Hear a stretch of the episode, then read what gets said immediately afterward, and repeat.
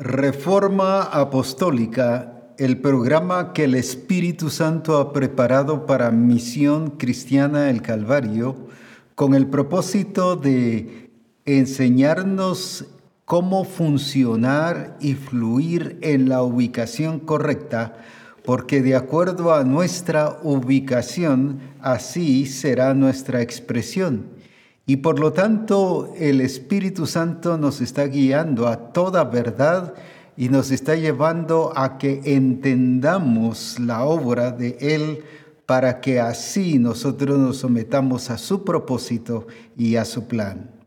Nos gozamos mucho de lo que el Señor está haciendo y edificando nuestras vidas y llevándonos precisamente al lugar adecuado de expresión para que así demos la talla y, podamos dar en el punto exacto de lo que el Espíritu Santo quiere que hagamos.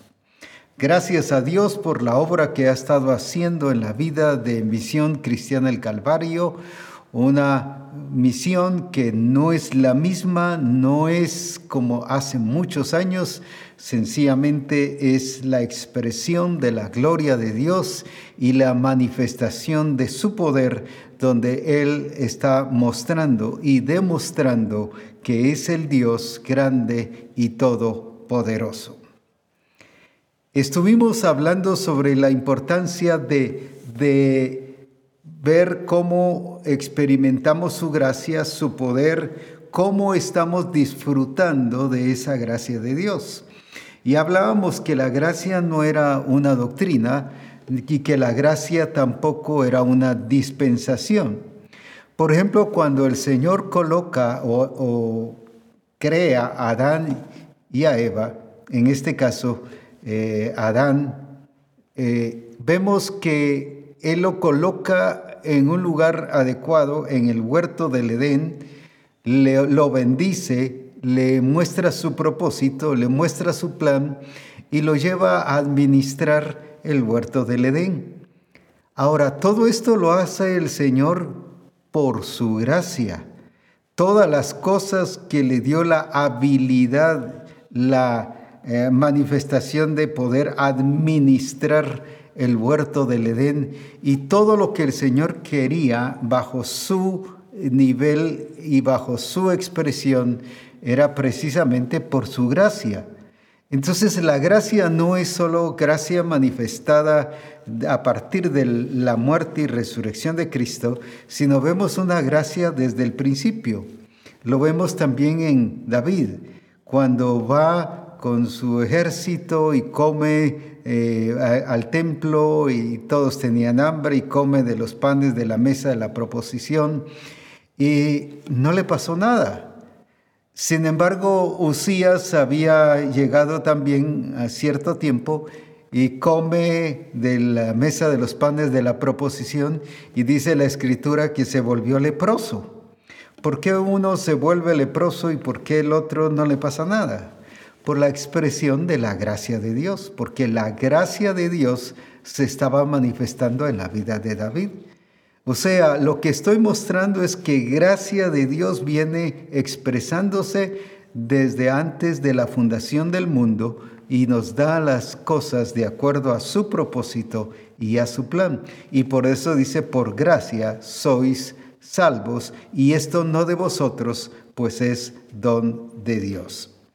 Cuando entonces estamos viendo y hemos estado viendo sobre la ubicación y la posición que debemos tener de estar en los lugares celestiales juntamente con Cristo y en Cristo. Quiero que veamos aquí en Efesios capítulo 1, versículo 20, y del versículo 20 al 23, y que veamos qué es lo que el Señor nos está indicando. La cual dice, operó en Cristo, está hablando de la supereminente grandeza del poder de Dios, la cual operó en Cristo, resucitándole de los muertos y sentándole a su diestra en los lugares celestiales. Pero luego dice sobre, y quiero que resaltemos y que recordemos la palabra sobre, sobre todo principado y autoridad y poder y señorío Y otra vez, y sobre todo nombre que se nombra no solo en este siglo, sino también en el venidero. Pero luego también dice, y sometió todas las cosas bajo sus pies y lo dio por cabeza, otra vez la palabra, sobre todas las cosas a la iglesia. Y nos sigue diciendo, la cual es su cuerpo, la plenitud de aquel que todo lo llena en todo. Veamos entonces qué es lo que hizo con Cristo, qué hizo el Espíritu Santo en la vida de Cristo. Dice que eh, eh, lo cual operó en Cristo resucitándole de los muertos, pero debido a eso, ¿qué pasó? Y lo sentó a su diestra en los lugares celestiales.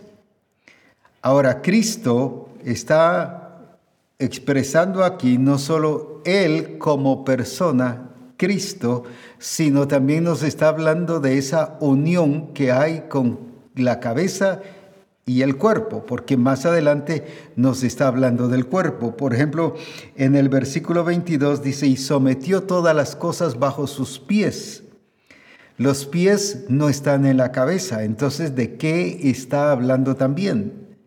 Está hablando no solo de Cristo como cabeza, sino Cristo también como cuerpo, expresándose y, viviendo una vida completa para que la iglesia se exprese en esa unidad juntamente con Cristo.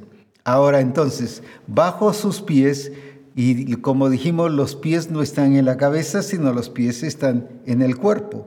Entonces, ¿de quién también está hablando?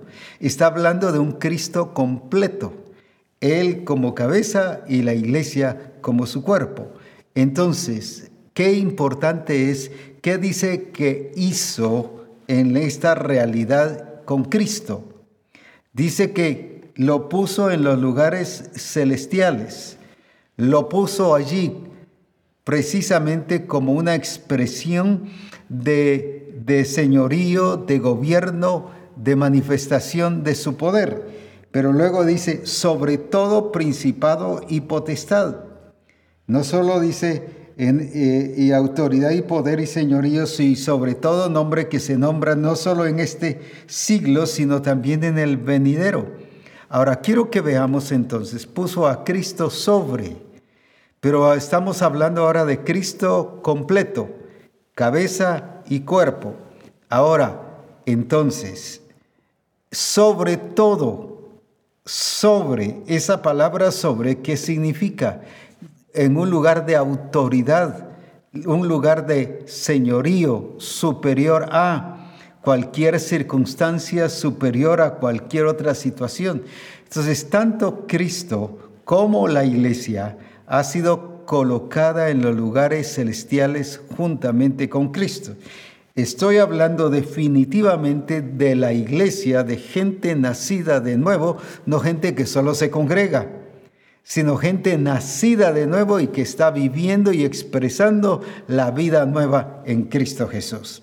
Ahora, cuando dice que sobre todo principado y toda potestad y que lo dio por cabeza sobre todas las cosas a la iglesia, la cual le llama la plenitud, la plenitud de aquel que todo lo llena en todo.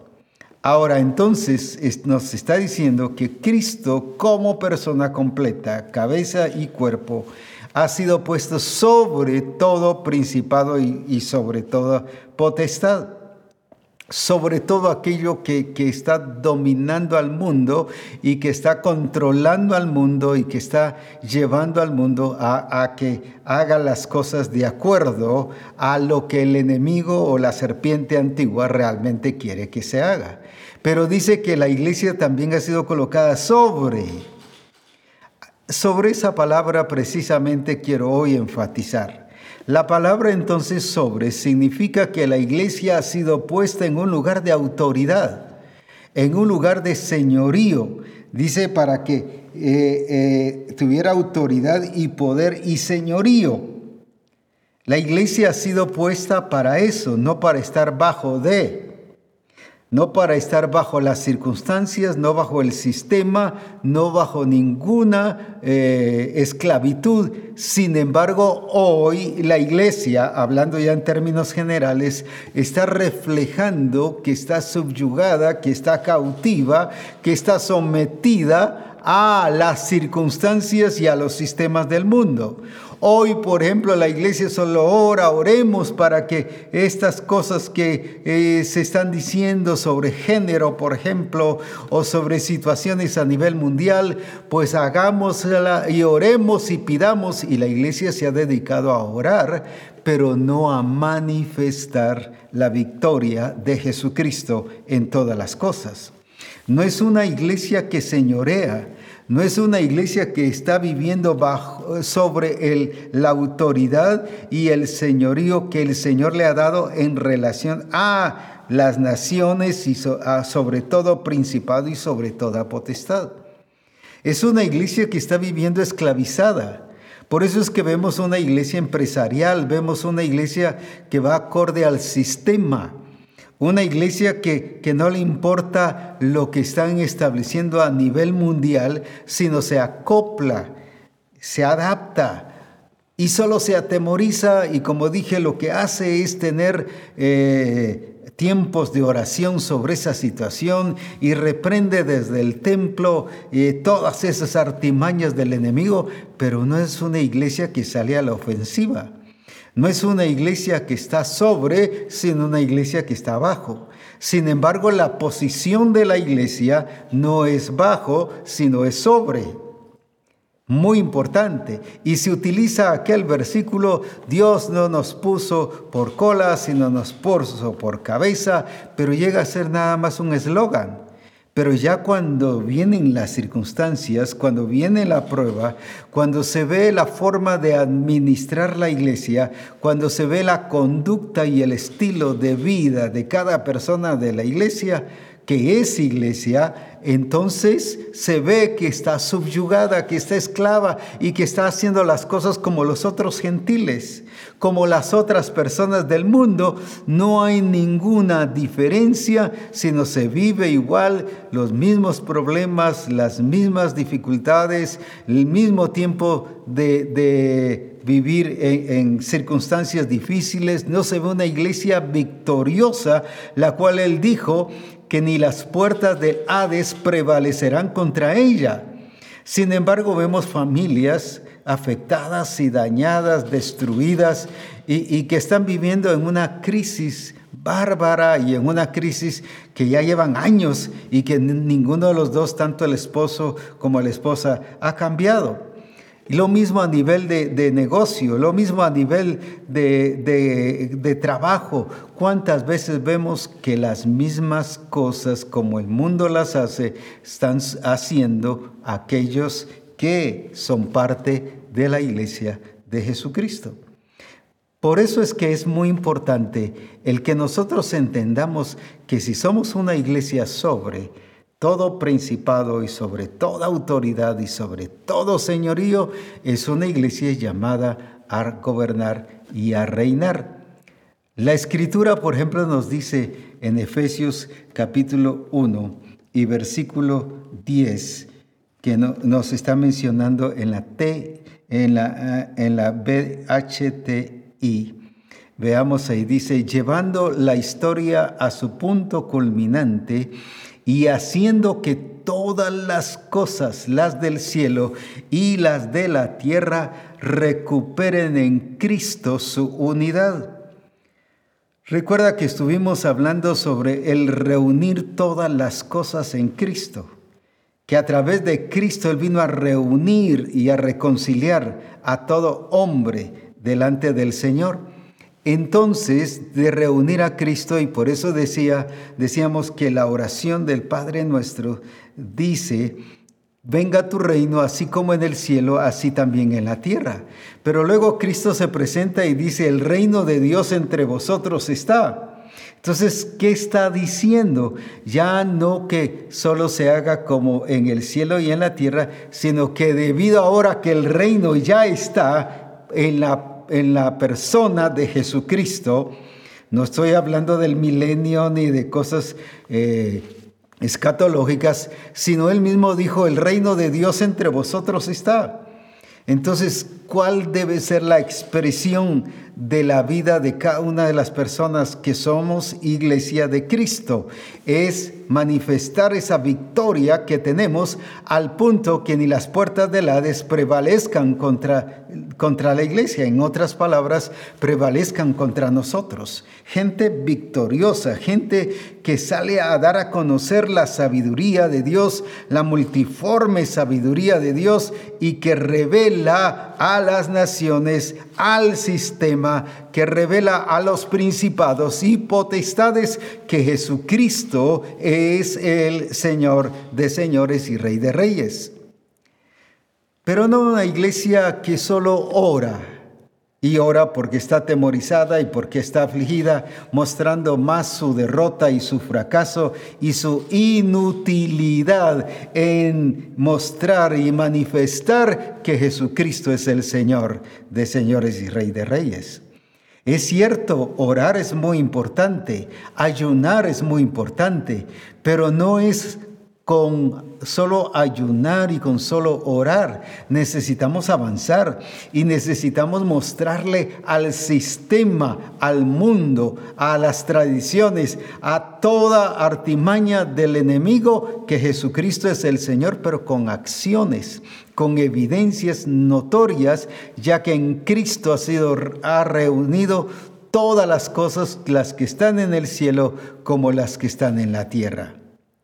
Veamos eh, eh, en el caso de Adán en Génesis capítulo 1 y nos habla, por ejemplo, dentro de las diferentes cosas que el Señor hizo y puso a Adán aquí en Génesis 1, 26.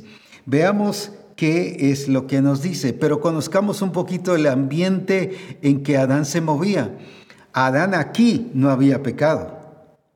Adán aquí vivía en, en, el Edén. Adán aquí vivía en un ambiente grandioso. Si usted lee Ezequiel 28 del 14 en adelante, habla de, del huerto del Edén como un lugar especial, como un lugar donde eh, habían piedras preciosas y, y en medio de, de, de, eso se caminaba y habla de cuántas cosas del Edén y habla de perfección, de un ambiente de perfección que se movía en el huerto del Edén. Ahora, entonces, Adán estaba viviendo bajo el hecho o bajo la, la crea, el que había sido creado a la imagen y semejanza. Aquí Adán no había pecado.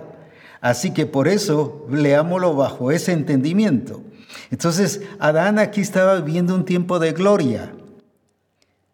Y lo vamos a ver, lo vamos a ver cómo, porque dice, lo voy a mencionar eh, antes de leer este versículo, Romanos 3 y versículo 23, que por cuanto todos pecaron, fueron destituidos de la gloria de Dios. Entonces, ¿en qué ambiente vivía Adán? Un ambiente de gloria, de poder y de manifestación de Dios. Ahora, entonces, le dijo el Señor aquí en Génesis 1:26, entonces dijo Dios, hagamos al hombre a nuestra imagen, conforme a nuestra semejanza, pero bajo ese ambiente, bajo esa posición, bajo ese entendimiento de hagamos al hombre a nuestra imagen y conforme a nuestra semejanza, dice, y señoré el hombre fue puesto para señorar y, ya después cuando hablo del hombre, estoy hablando de hombre y mujer, dice que hombre y mujer los hizo Dios, eh, eh, tanto varón y hembra.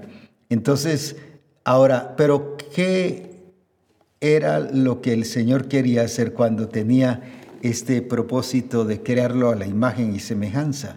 Y señoré y señoré en los peces del mar, en las aves de los cielos, en las bestias, en toda la tierra y en todo animal que se arrastra sobre la tierra. Y si leemos el 28, dice, y los bendijo Dios, ya está hablando en plural, y los bendijo Dios y les dijo, fructificad y multiplicaos, llenad la tierra y sojuzgadla y señoread en los peces, del mar y en las aves de los cielos y en todas las bestias que se mueven sobre la tierra.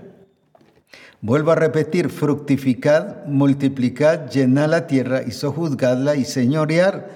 Todo esto se lo dijo en un ámbito de gloria, de perfección, de manifestación de Dios, de una presencia y de una gloria de Dios tremenda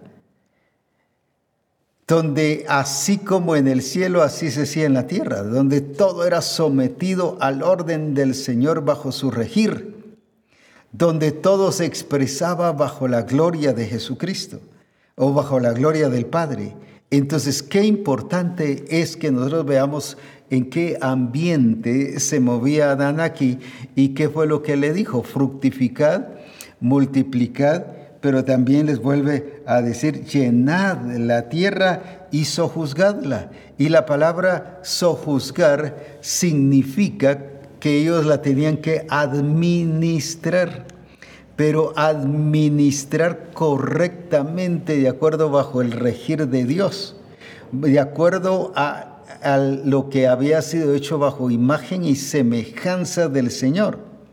El propósito del Señor era que administraran todas las cosas bajo el regir de Dios, bajo lo que el Señor mismo había establecido y había hecho.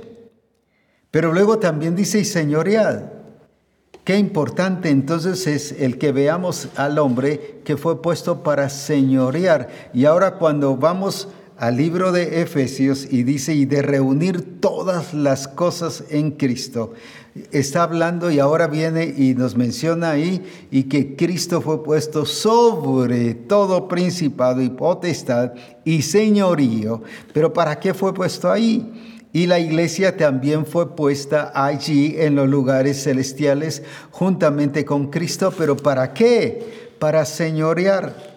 Y señorear no significa eh, el, que ahora yo diga, bueno, pues yo soy puesto como señor de esta tierra y voy a mandar y voy a hacer lo que yo quiera. era hacerlo de acuerdo al propósito que el Señor había establecido y que se cumpliera el plan que él había diseñado que debía hacerse. Ahora, por eso es muy importante entonces ¿Qué es lo que el Señor eh, o que Pablo está diciendo a la iglesia de Éfeso?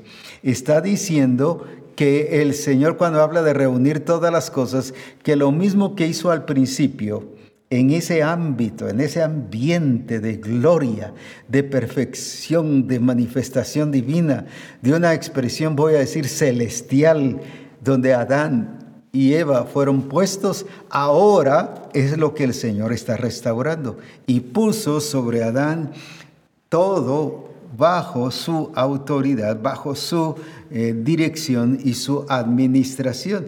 Y es lo mismo que el Señor ahora ha hecho a la iglesia, pero la iglesia no lo ha entendido ni lo ha visto así, sino se ve una iglesia enredada en los problemas de la vida, enredada en los problemas como el mundo lo, lo, lo, lo presenta, enredada en los conflictos y viviendo bajo las reglas del régimen de los sistemas del mundo. Entonces allí es donde está el problema porque no es una iglesia victoriosa, no es una iglesia que ha salido adelante dando a conocer la sabiduría y la multiforme sabiduría de Dios que dice que ha sido puesta a la responsabilidad de la iglesia, la iglesia como su representante y que como la iglesia que le va a manifestar y expresar el señorío de Dios en las naciones.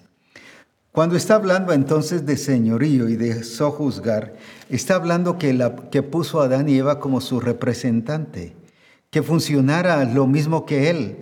Cuando habla de señorear, está hablando de que funcione como que fuera el dueño, como que fuera el dueño, que lo representara en, toda, en todas las cosas. Y ahora la iglesia ha sido puesta su representante aquí en la tierra. Y ahora, ¿qué debe expresar la iglesia? Porque por ser heredera y coheredera juntamente con Cristo, ahora entonces tenemos que administrar los misterios de Dios, dice el apóstol Pablo. Lo que ha pasado entonces es que la iglesia no, no se ha manifestado como una iglesia vencedora.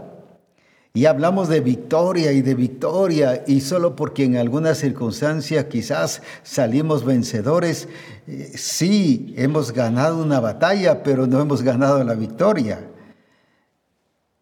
¿Por qué? Porque hemos confundido, como dije la otra vez, y, se habla de, la guerra espiritual, que ese, eso no menciona en ninguna parte de la escritura. Sin embargo, se habla mucho de guerra, se habla de la lucha que tenemos lucha no tenemos lucha contra sangre y carne, y ya expliqué la diferencia de lucha y de guerra. Lucha es de cuerpo a cuerpo, pero la guerra es una guerra que se tiene a distancia.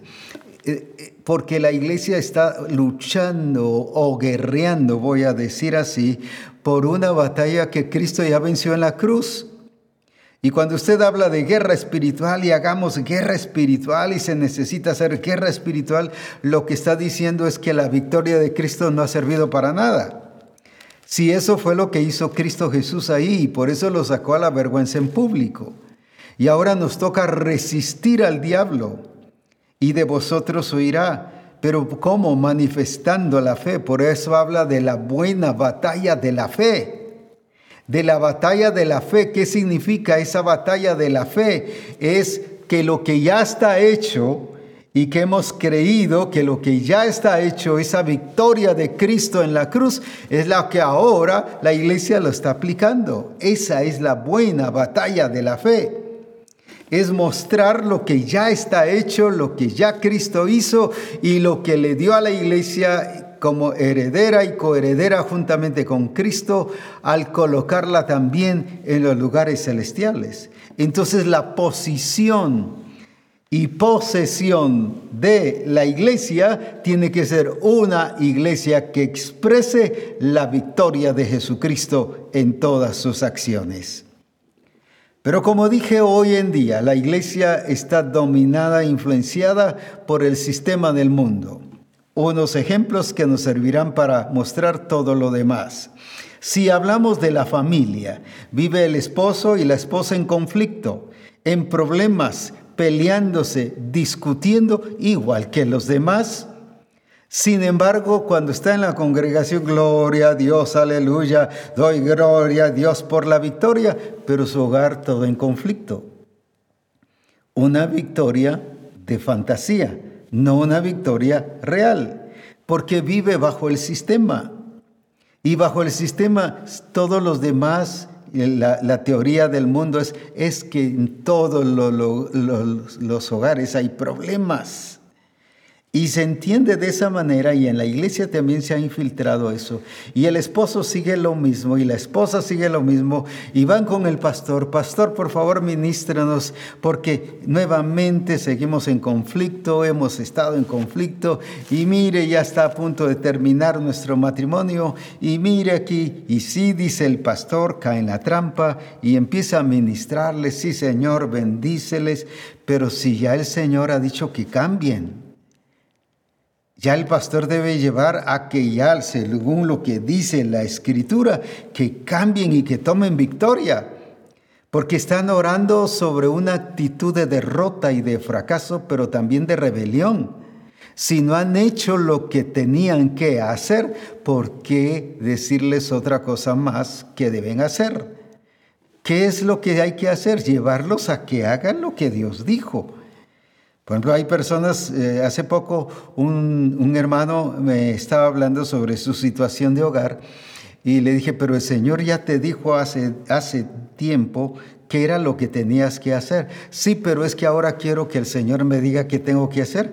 Pues el Señor te dice que hagas lo que ya te dijo que tenías que hacer. Sí, pero ore por mí, ¿cómo voy a orar en un ambiente de rebelión y con una actitud de rebelión? No, yo no puedo orar sobre eso porque el Señor tampoco va a obrar sobre una actitud de rebelión y no de sometimiento a sus principios una actitud de derrota y de fracaso. Y así quieren muchos que el Señor resuelva sus problemas y los bendiga y los llene. Pero lo mismo pasa a nivel empresarial, a nivel de, de negocio. A nivel de cómo es que hacemos las cosas. Cuando nos damos cuenta, no hemos hecho de acuerdo como el Señor dijo, sino hemos agarrado del sistema y lo hemos establecido en el negocio. Entonces, pero ore por mí, venga a orar por mi negocio para que el Señor bendiga, pero ¿cómo debemos de orar? Y vamos a orar sobre un negocio que está eh, establecido bajo reglas humanas y no bajo el régimen de Dios. Entonces, por eso es muy importante el que nosotros tengamos cuidado por quién oramos. No solo porque sea nuestro hermano y para que se sienta bien y no se enoje o no se vaya de la congregación. No enseñémosles a obedecer a Dios. Enseñémosles a hacer las cosas como el Señor dice, porque la iglesia es la expresión de la victoria de Cristo aquí en la tierra. Y no es la expresión de fracaso ni de mediocridades, sino la iglesia es la expresión de un Cristo todopoderoso y glorioso aquí en la tierra. Y por lo tanto, todas las cosas que hagamos tienen que ser bajo esa realidad y bajo esa vivencia de victoria, de triunfo, pero es de hacer según las cosas que el Señor quiere que nosotros hagamos. Por eso es importantísimo en Colosenses 1.20, en la TPT, nos habla precisamente también de esta relación que, eh, nosotros estamos hablando. Y dice, y por la sangre de su cruz, todo en el cielo y la tierra es devuelto a sí mismo, de regreso a su intención original, restaurando a la inocencia nuevamente, de restaurar a su intención original, regresarlo a precisamente todo a su origen. Cuando entonces yo estoy haciendo así como en el cielo, así en la tierra. Entonces el hogar, la empresa, la congregación, el, grupo de comunión familiar, mi vida personal, todo, todo va a regresar y a ubicarse en el origen establecido por el Señor. Pero si no funciona, si no estoy colocado así, entonces significa que yo no he entendido que soy iglesia para estar sobre y no para estar bajo. Y no usar eslogan, ahora no soy cola, sino soy cabeza, gloria a Dios, pero puros ideales, pura fantasía, porque cuando vemos su familia, lo vemos a él, vemos su casa, vemos sus finanzas, vemos su trabajo, su negocio, no dice precisamente lo mismo. Entonces, allí está el punto de una iglesia que está mostrando que está bajo de, pero no sobre. Pero si el Señor nos está enseñando que somos llamados a una iglesia victoriosa, porque eso fue lo que Él dijo, edificaré una iglesia que ni las puertas del infierno o del Hades prevalecerán contra ella, una iglesia que está sometida a Cristo y entonces y que está viviendo en Cristo en los lugares celestiales y por lo tanto está sobre todo principado y toda potestad una iglesia victoriosa. Entonces, una iglesia que está sentada en los lugares celestiales juntamente con Cristo es una iglesia que vive en victoria. Y esa iglesia eres tú y soy yo. Somos llamados a ser vencedores. El problema es que se nos ha enseñado tanto de irnos al cielo. Y, y si la intención del Señor fuera llevarnos al cielo, todos los predicadores al, evangelizar a alguien eh, llevaríamos una pistolita y pa, pa, pa, y los mandamos al cielo si la intención fuera el cielo. Cuando leemos las bienaventuranzas y vemos allí en el capítulo 5 de Mateo, que dice que bienaventurados los mansos y los pobres en espíritu, no está hablando de pobreza financiera, sino de espíritu, o sea, los que tienen necesidad de Dios. Pero luego dice, y ellos heredarán la tierra. Mire qué tremendo. Y ellos heredarán la tierra, recibirán la tierra por heredad. Y la iglesia lo que está pensando es cuando se va al cielo. Y cantamos allá en el cielo, bueno, cantábamos allá en el cielo, allá en el cielo, y, cuántos coros hablando del cielo, Porque la iglesia lo que está esperando es irse al cielo. Cuando el Señor dice que heredarán la tierra. Y aquí es donde se va a manifestar el señorío, el poder y la victoria de Jesucristo. Incluso en Apocalipsis capítulo 5 y versículo 10 nos habla precisamente dónde es donde vamos a reinar. Y ahí nos está aclarando bien cuál es nuestra función. Así que no es el hecho de que nos vamos a ir al cielo, tenemos primero que hacer algo aquí. Por eso es muy importante. La iglesia, mientras, como dije, está esperando irse al cielo, cuando la tarea es aquí en la tierra. Ya vimos, heredarán la tierra. ¿Quiénes? Los mansos, quienes los que ah, están viviendo acorde a las reglas del reino de Dios. Pero ahí en Apocalipsis 5:10, ¿qué dice? Que y nos ha hecho para nuestro Dios reyes y sacerdotes y reinaremos, lo voy a decir mal solo para hacernos reaccionar, y reinaremos en el cielo. No, no está diciendo eso, y reinaremos sobre la tierra. ¿Dónde es que entonces se va a expresar que somos reyes y sacerdotes? ¿Dónde es donde se va a ver que el Señor nos ha hecho reyes y sacerdotes? Es aquí en la tierra. Pero una iglesia que tiene todas las cosas sobre, sobre, sobre, no es una iglesia que está abajo, sino una iglesia victoriosa. Así que Claro, al morirse, pues tanto uno como el otro eh, nos iremos al cielo, pero, pero dejemos ya de estar pensando que nos vamos a ir al cielo y que ya viene Cristo, señales sale y que vamos a irnos al cielo. hombre, trabajemos aquí primero. Hagamos nuestra función y nuestra expresión de iglesia aquí primero y mostremos que somos la iglesia de Cristo llamada a ser victoriosa porque dice reinaremos sobre la tierra. Así que nuestro actuar no es como iglesia, no es allá en el cielo, es aquí en la tierra. Por lo tanto, ya es tiempo que no nos distraigamos con que nos vamos a ir al cielo y muchos ya están esperando que Cristo venga. Y bueno, los que tienen deudas, pues definitivamente quieren que Cristo venga para no pagarlas o que tienen conflictos o que tienen situaciones donde ven que ya no pueden salir. Ojalá que Cristo viniera ya. No, no es por tu desesperación que Cristo va a venir. Él viene por una iglesia vencedora. Él viene por una iglesia que ahora en Cristo ha reunido todas las cosas. Dice que el Padre ha reunido todas las cosas para que lleguen a su punto original y para que tú como iglesia ahora vivas en ese punto original y en esa expresión original de ser la iglesia que Él vino a edificar y que el Padre planificó desde antes de la fundación del mundo. Una iglesia vencedora, una iglesia que está sobre todas las cosas. Ya es tiempo, por ejemplo, de vivir victoriosos. Ya es tiempo de que nuestra conducta, nuestro estilo de vida viva, sea la expresión de la victoria de Jesucristo. Nos hemos acostumbrado a vivir eh, en nuestras propias tradiciones y en nuestra cultura. Y, nos, y, hemos estado eh, volviendo otra vez a la misma eh, círculo vicioso.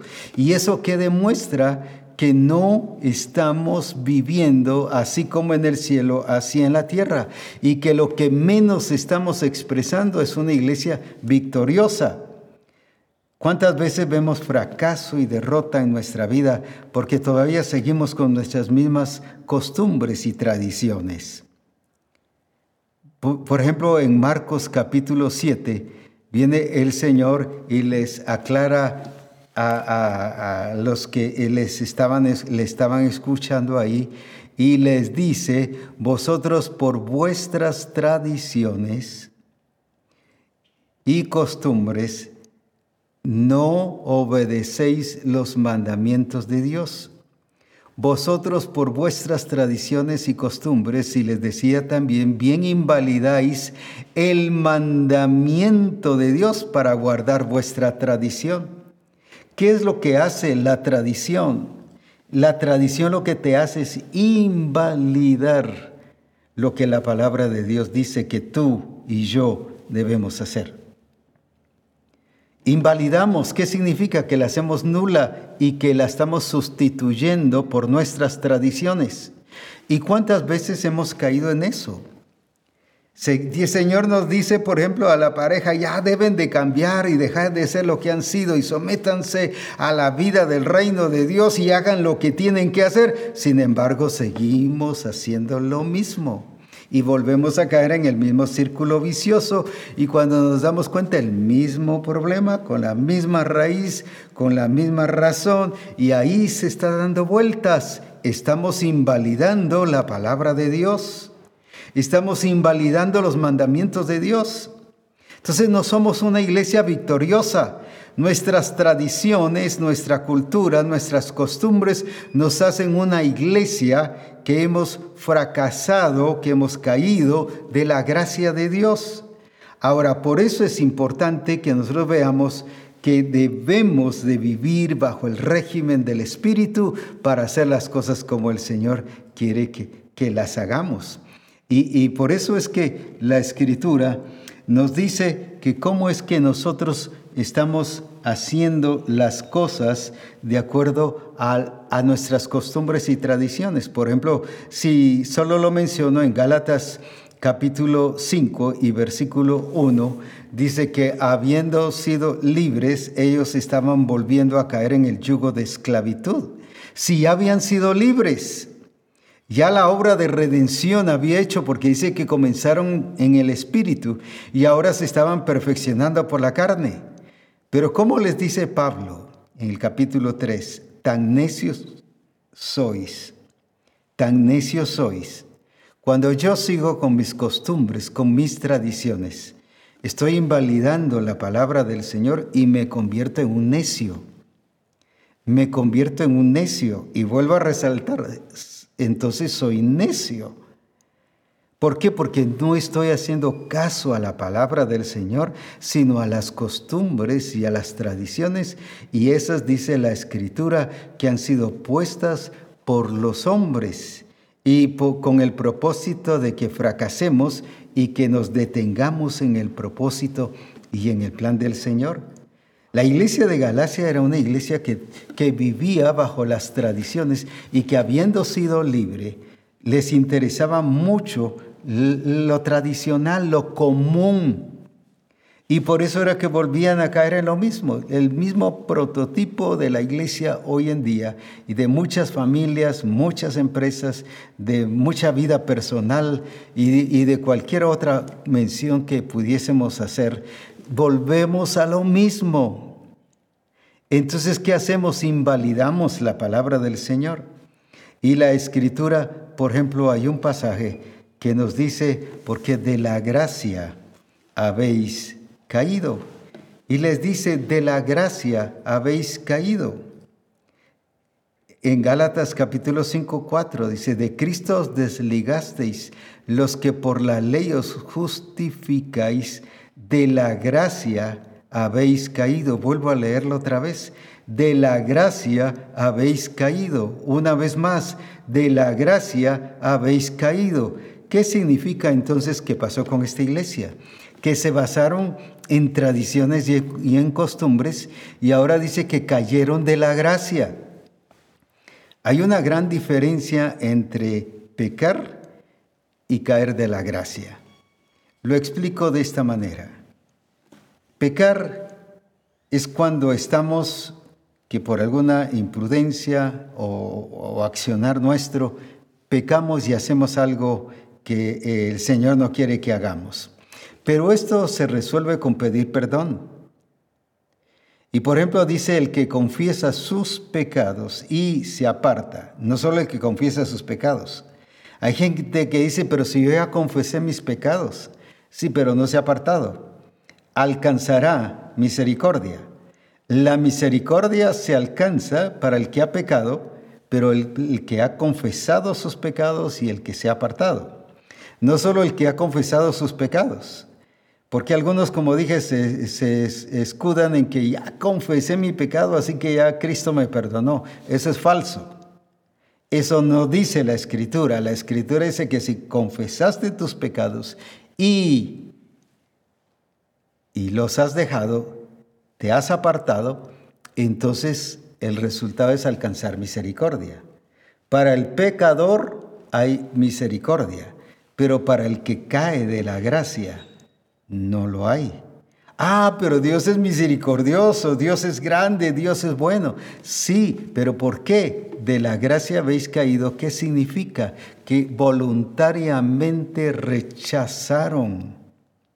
Voluntariamente han rechazado el ser salvos por gracia, porque consideran que tienen que hacer algo. Ese es el orgullo del hombre todo el que sigue necio y haciendo sus tradiciones, sus costumbres y sigue haciendo lo mismo que, y lo que él considera que debe hacer es orgullo. ¿Por qué? Porque considera que hay algo que él tiene que hacer. En otras palabras, que Dios necesita ayuda, que la redención requiere de ayuda que no estuvo completa, que lo que yo haga, eso sí va a hacer completar la redención de Cristo.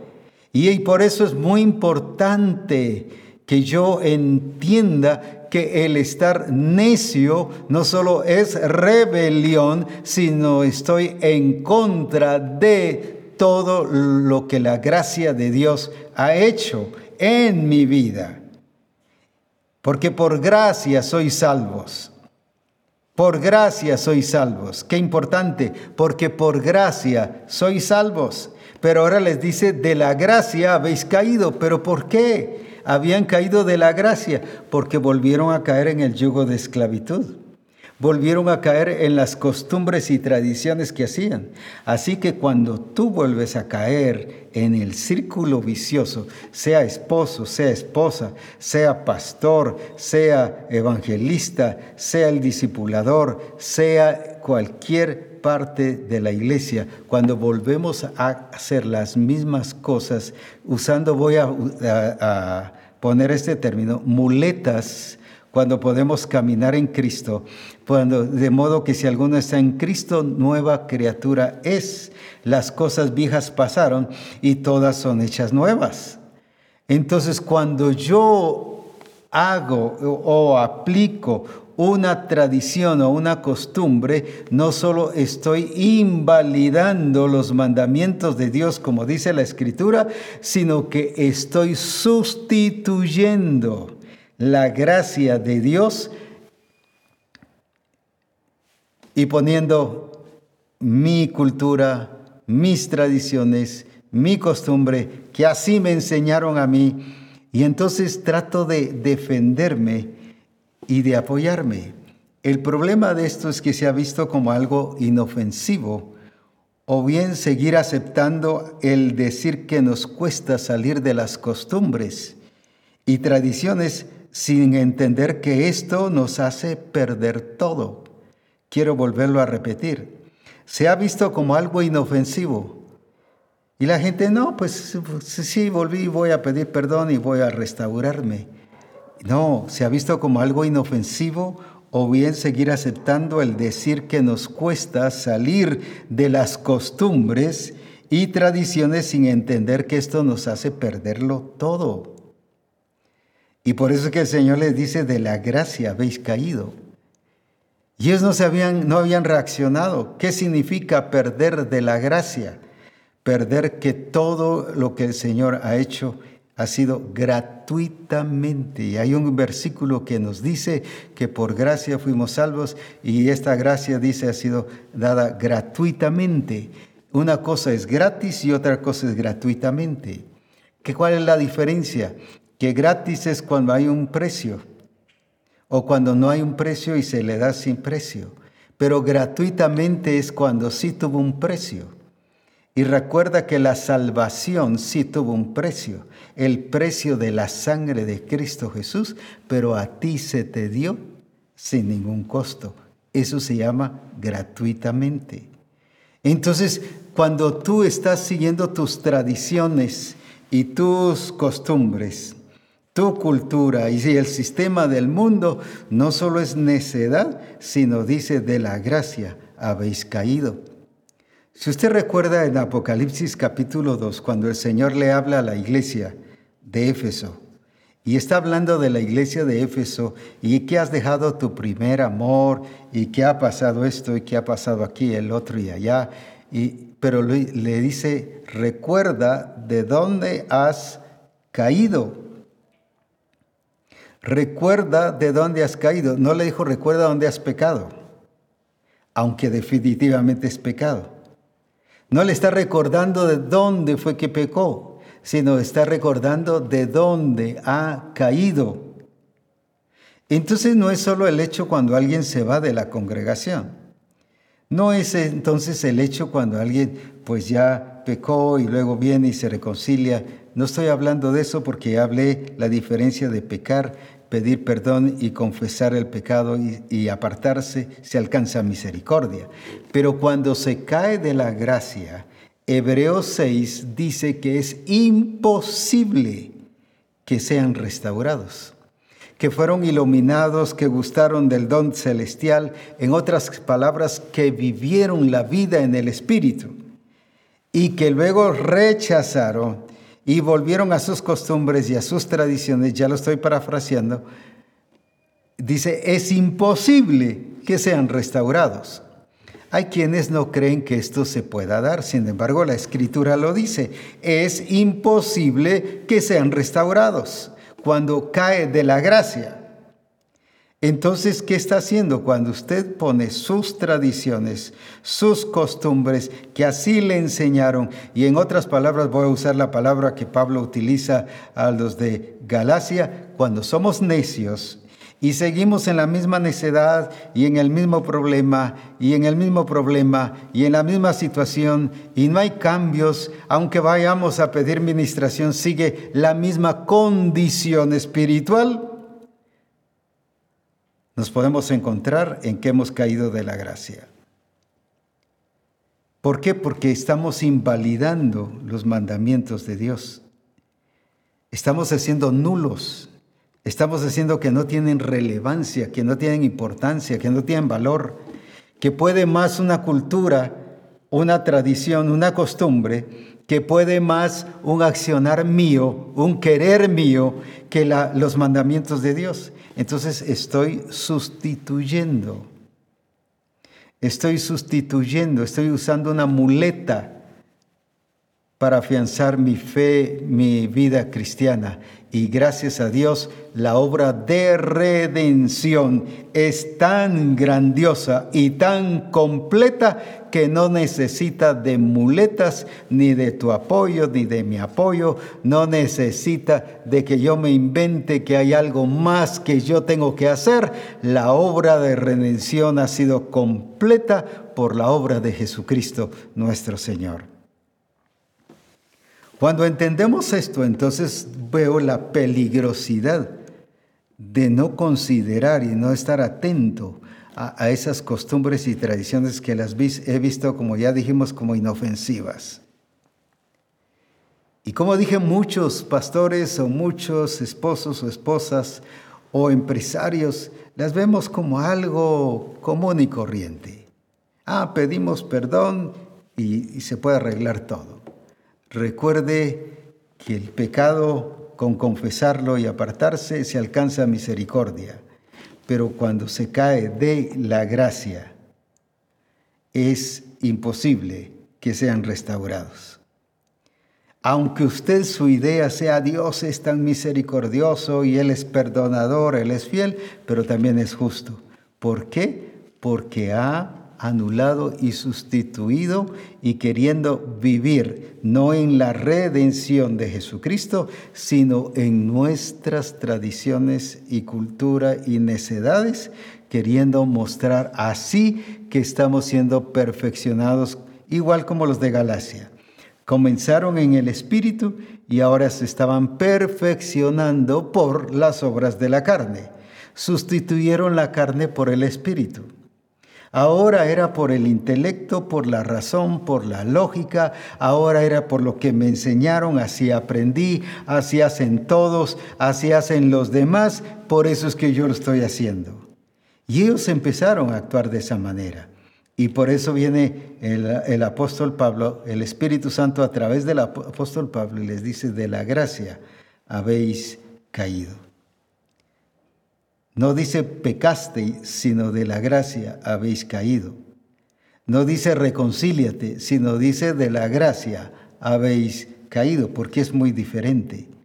Entonces, no es solo el hecho porque alguien, eh, como dije, eh, pecó y y sigue creyendo en la redención de Cristo, pero confiesa sus pecados y se aparta, sino es alguien que ya sustituye, que ya mete, que ya mezcla, que ya considera que la redención necesita de mi apoyo, necesita de mis, de mis tradiciones, de mi cultura, de mi, de mi eh, qué hacer.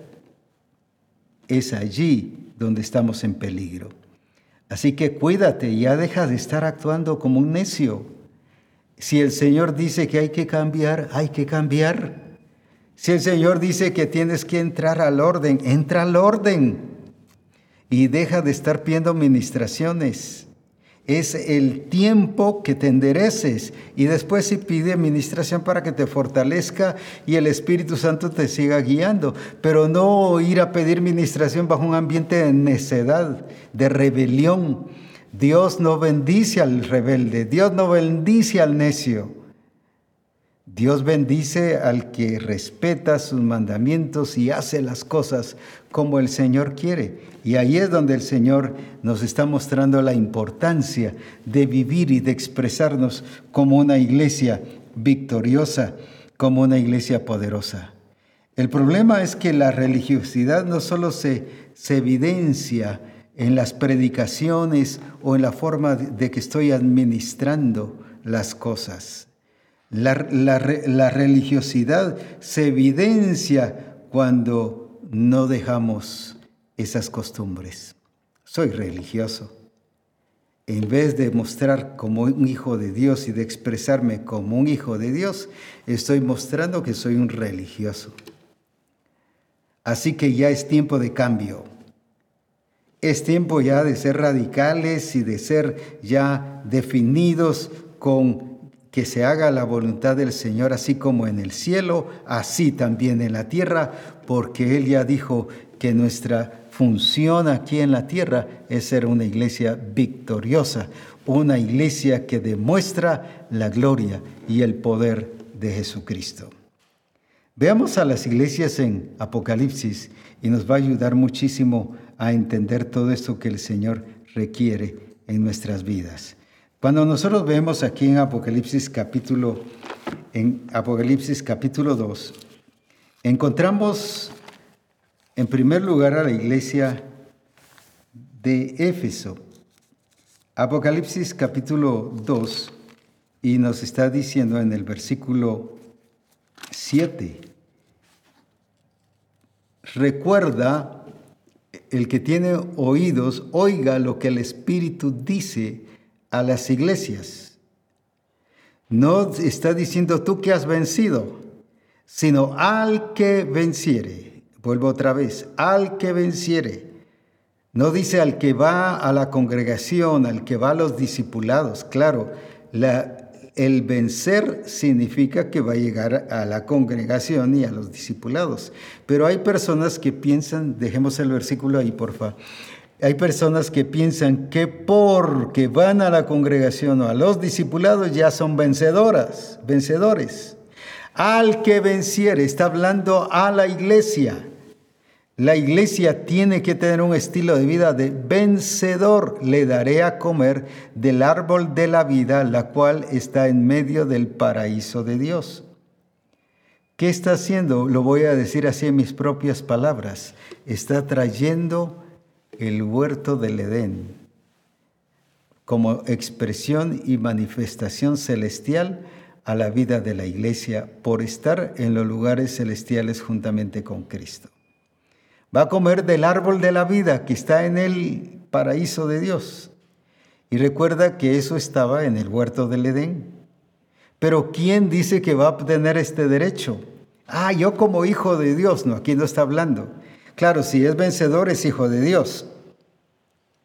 Pero no está diciendo que los que ven, los que solo son hijos de Dios o los que se sienten hijos de Dios, sino dice el que venciere. La condición aquí es al que venciere. No que si va y canta y canta coros y, toca el teclado y que predica y que enseña en los discipulados. Y, no, no, no está hablando de eso. Dice al que venciere y está hablando de un vencer de una manera integral. Y le está diciendo entonces a la iglesia de Éfeso, esta iglesia lo que necesita es ser vencedora. Y lo que el Señor te está diciendo a ti y a mí hoy es que requiere de una iglesia, pero que una iglesia que sea de vencedores. Si es la iglesia de Cristo, será una iglesia de vencedores. Si no es la iglesia de Cristo, será una iglesia de los que aparentan que son vencedores o de los que viven en ese ambiente de fracaso, de derrota y como dije, de un círculo vicioso dando vueltas según sus tradiciones, pensando que es inofensivo, pensando que no es malo, que yo siga con mi cultura y que me estoy dando eh, el que se está haciendo lo que yo quiero y las cosas están saliendo como yo quiero, pero no como él quiere.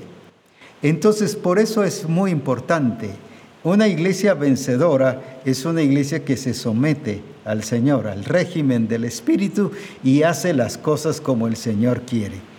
Ahora, vayamos entonces a la otra iglesia, aquí en el versículo 2 y versículo, capítulo 2 y versículo 11.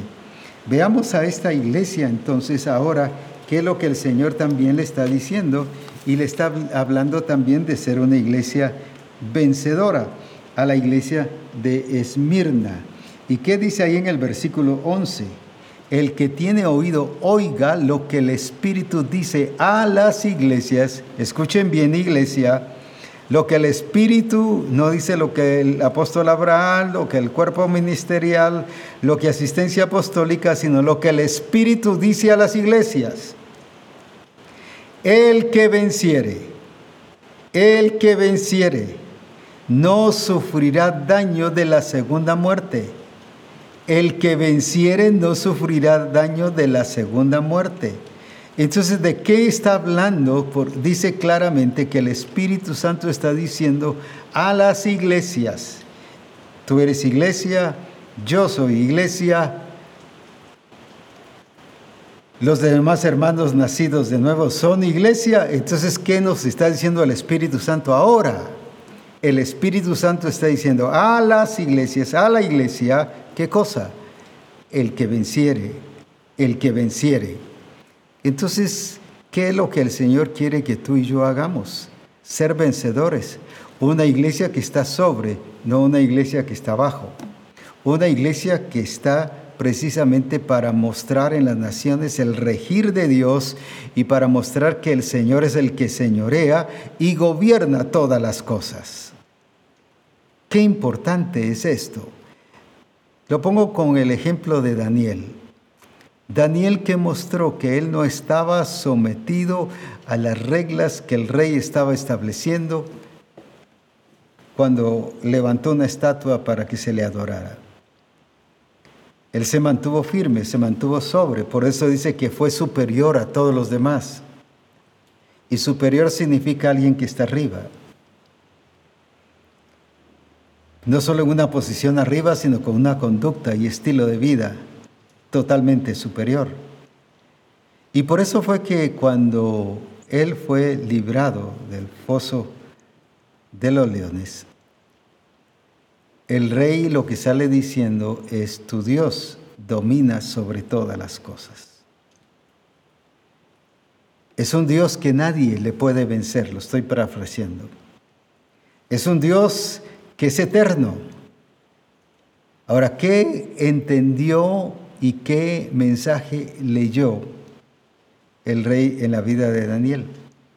Por ser vencedor Pero no agarró su espada y se puso a atacar al rey, ni empezó a maldecir al rey. Tú estás tocando a un ungido de Dios, por lo tanto verás maldición a tu vida. No, no, no se puso. Resistió, mantuvo su actitud de victoria, mostró que Dios era real, en ningún momento mostró confusión. Eso es la actitud de un vencedor un vencedor que aplica la victoria que ya tiene, especialmente ahora como iglesia, en Cristo Jesús. ¿Y qué dijo el rey? No, tu Dios es vencedor. Nadie lo puede vencer, es un Dios invencible. Leyó eso a través del testimonio, la vida, el ejemplo de la expresión que Daniel estaba dando. La pregunta hoy es, ¿qué está leyendo el mundo? en tu vida, en tu accionar, en los frutos que estás teniendo y cómo estás haciendo las cosas. ¿Qué mensaje le estás dando a las naciones? ¿Qué es lo que la potestad de las tinieblas está leyendo en tu vida? ¿Qué es lo que está captando? Estás transmitiendo el mensaje de que eres una iglesia que reconoce que Cristo es la cabeza y que por lo tanto eres un vencedor? ¿O todas las cosas demuestran fracaso, derrota, decadencia, demuestran que las cosas no son como... Es que así es el mundo y mire, así son todas las cosas. Sí, te ves como los demás, pero no te ves como el vencedor, como el que está colocado en los lugares celestiales juntamente con Cristo y que ha sido puesto sobre todas las cosas. Veamos también entonces la otra iglesia, aquí en el versículo 26. Versículo 26 nos está hablando eh, sobre qué, en el 17 leámoslo, por favor, si podemos regresar al 17. Tenemos a Pérgamo, el que tiene oído oiga lo que el Espíritu, nuevamente, el Espíritu, otra vez, el Espíritu dice a las iglesias, al que venciere, no a cualquiera, al que venciere, no al que dice que ama a Dios, no es al que venciere, no al que canta, no es al que venciere, daré a comer del maná escondido y le daré una piedrecita blanca y en la piedrecita blanca y en la piedrecita escrito un nombre nuevo, el cual ninguno conoce sino aquel que lo recibe. ¿Quién va a recibir todos estos beneficios? El que venciere. Ah, gloria a Dios, no sé por qué el Señor no me bendice, pero bendice a los demás, pero gloria a Dios en todo. No, no, tú tienes que vivir un estilo de vida la vida de la iglesia según aquí, recuerda que en cada iglesia lo estamos mencionando, y el Espíritu dice a las iglesias, al que venciere, entonces, ¿qué es lo que él ve que es la iglesia? Es una iglesia vencedora. Y quieres todos estos beneficios por el supuesto Dios es misericordioso. Y sí lo es, pero tú lo estás suponiendo o asumiendo desde una manera ideológica o que Él va a responder en su misericordia de tus errores, de tus deficiencias y que te va a dejar pasarlo todo. Algunos consideran a, Dios no como padre, sino como el abuelito, que todo lo deja pasar, no pobrecito, déjenlo pasar. Déjame decirte, Dios no es el abuelo de Misión Cristiana del Calvario. Es el Padre Celestial es el Señor de señores, tenemos a un Cristo que es la cabeza de la iglesia y a un Espíritu Santo que es el que nos guía a toda verdad. Así que por eso es muy importante el que podamos ver. Nuevamente nos vuelve a hablar del que venciere, el que venciere. Si, tú, si ves qué es lo que el Espíritu Santo está diciendo a la iglesia, al que venciere.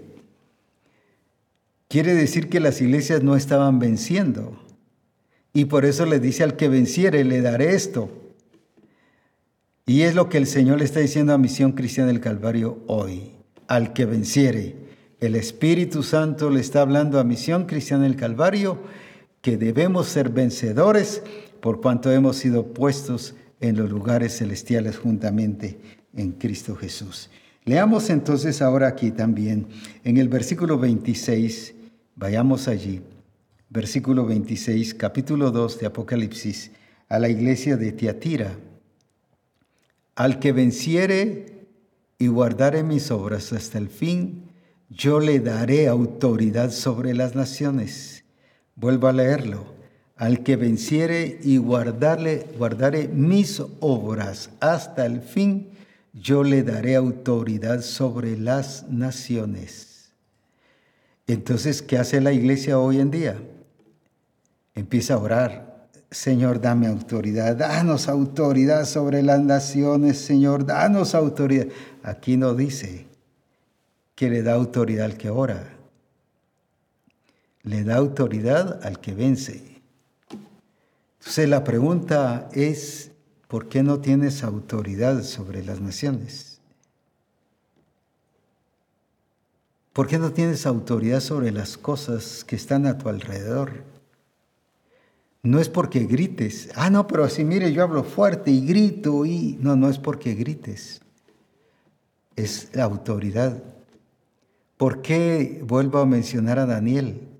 ¿Por qué Daniel nos mencionó, nos mencionó su autoridad? Y mire, sin decir una sola palabra, solo su actitud de firmeza, de control, de templanza, mostró el señorío del Padre, mostró que él tenía la seguridad y la confianza del Padre, que el Padre era el que tenía el control. Eso le demostró al rey que el Padre era el que tenía el control de todas las cosas.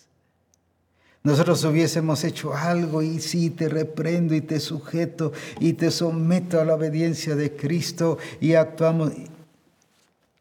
¿Y, y cuántas veces hemos hecho y dicho eso y las cosas siguen igual? Porque no hay autoridad. Porque autoridad no es gritar. Autoridad tampoco es imponerme. Señorear no es, como entendemos hoy a nivel del mundo, de dominar, de esclavizar. Señorear es precisamente alcanzar el objetivo pleno de todas las cosas y de los recursos que el Señor nos ha dado para expresar su gloria y manifestar el señorío que tenemos en Cristo Jesús. Ahora entonces veamos que esta iglesia de Tiatira también viene el Señor y les dice, al que venciere y guardare mis obras, ahí está el punto. Entonces, hasta el fin, no como inicia, recuerda, no es como inicias, sino como terminas. No es como inicias. Mucha gente arranca, inicia, pero ¿cómo termina? Y aquí dice, y guardaré mis obras hasta el fin.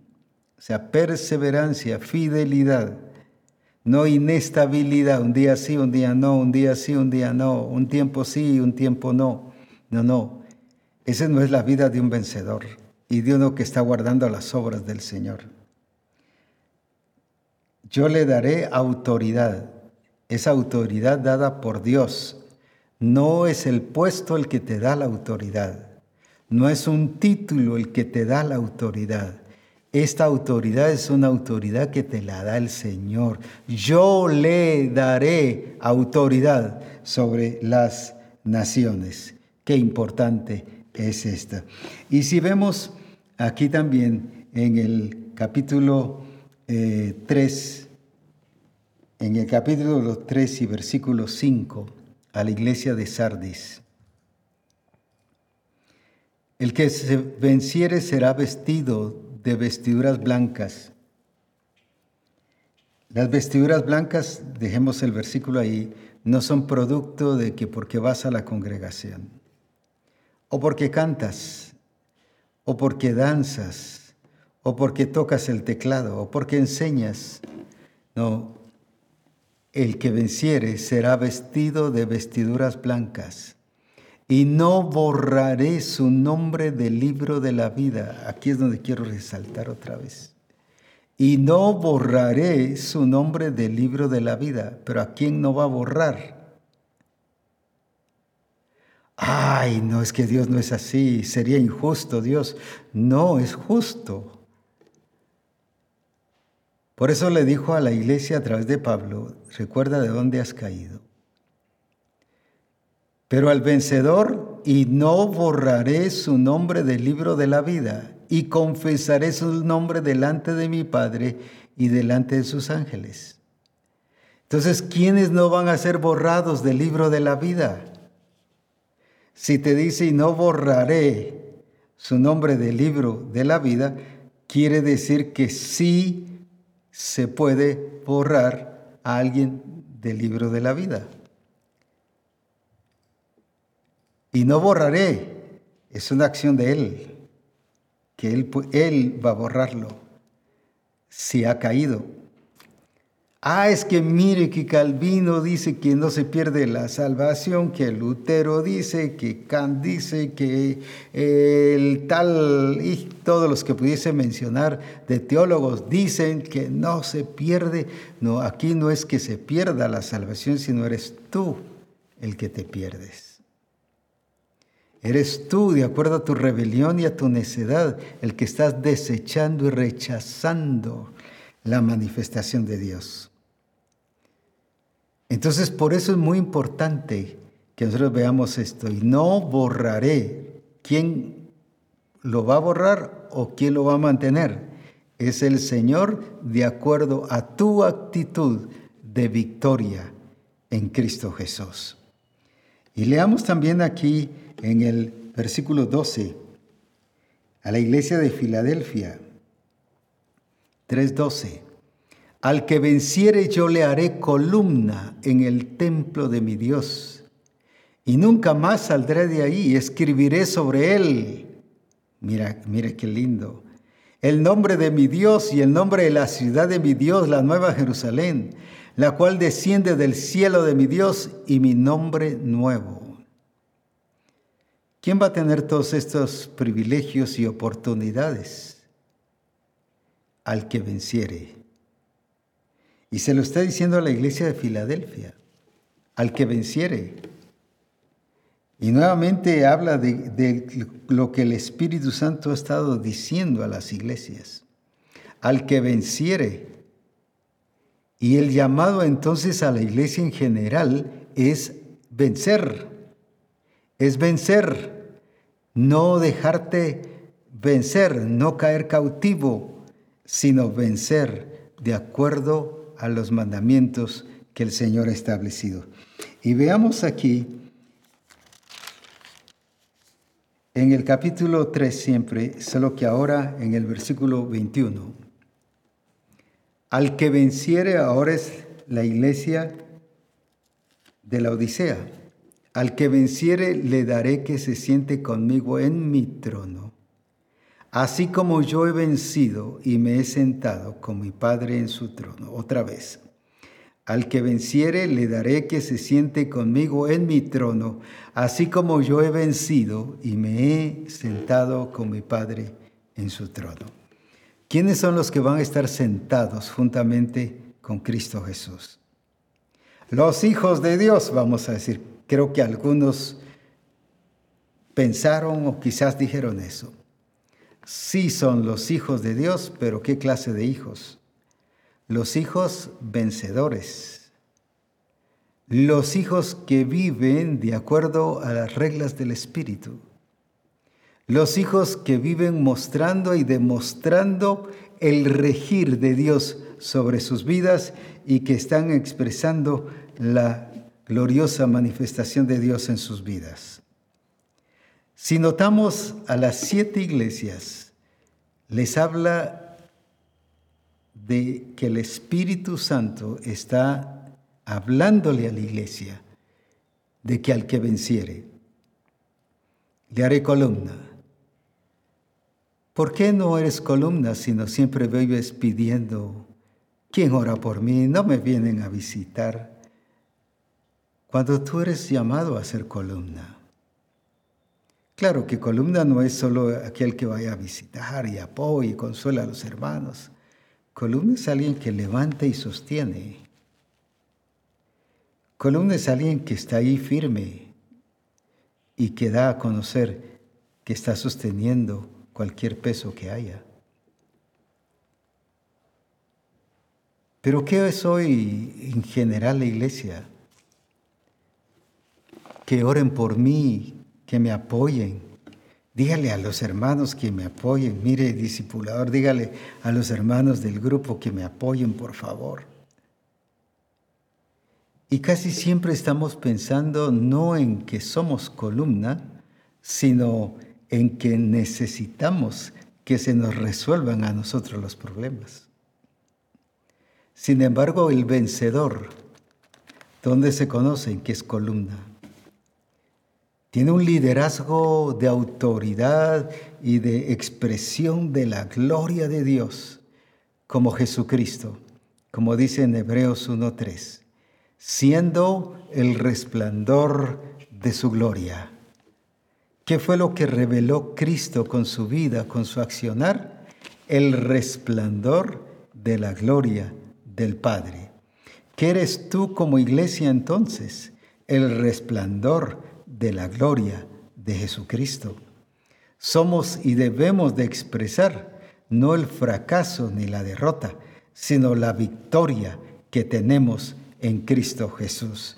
Recuerda que Cristo fue puesto sobre y dice que bajo sus pies colocó todas las cosas. En otras palabras, lo puso todo sobre la iglesia, como dice ahí, que es su cuerpo, la cual es la plenitud de Cristo. De cómo entonces nos presenta la iglesia allí, de una iglesia de gente que está sentada en los lugares celestiales en Cristo. Una iglesia vencedora. Una iglesia vencedora porque tiene gente vencedora. La pregunta de hoy es, ¿eres tú un vencedor? No porque venciste una pequeña lucha o ya, ya eres un gran vencedor. No, no, está hablando de una manera integral. En todas las áreas de tu vida es visible y es notoria la victoria de Cristo. O se ve que en unas cosas sí, o es como cuando en el mundo, cuando se habla de habilidades y de capacidades, diestros quizás en contabilidad, diestros quizás en, ingeniería, en, en, medicina y en cualquier área que nosotros digamos, pero en su casa un problema muy grande.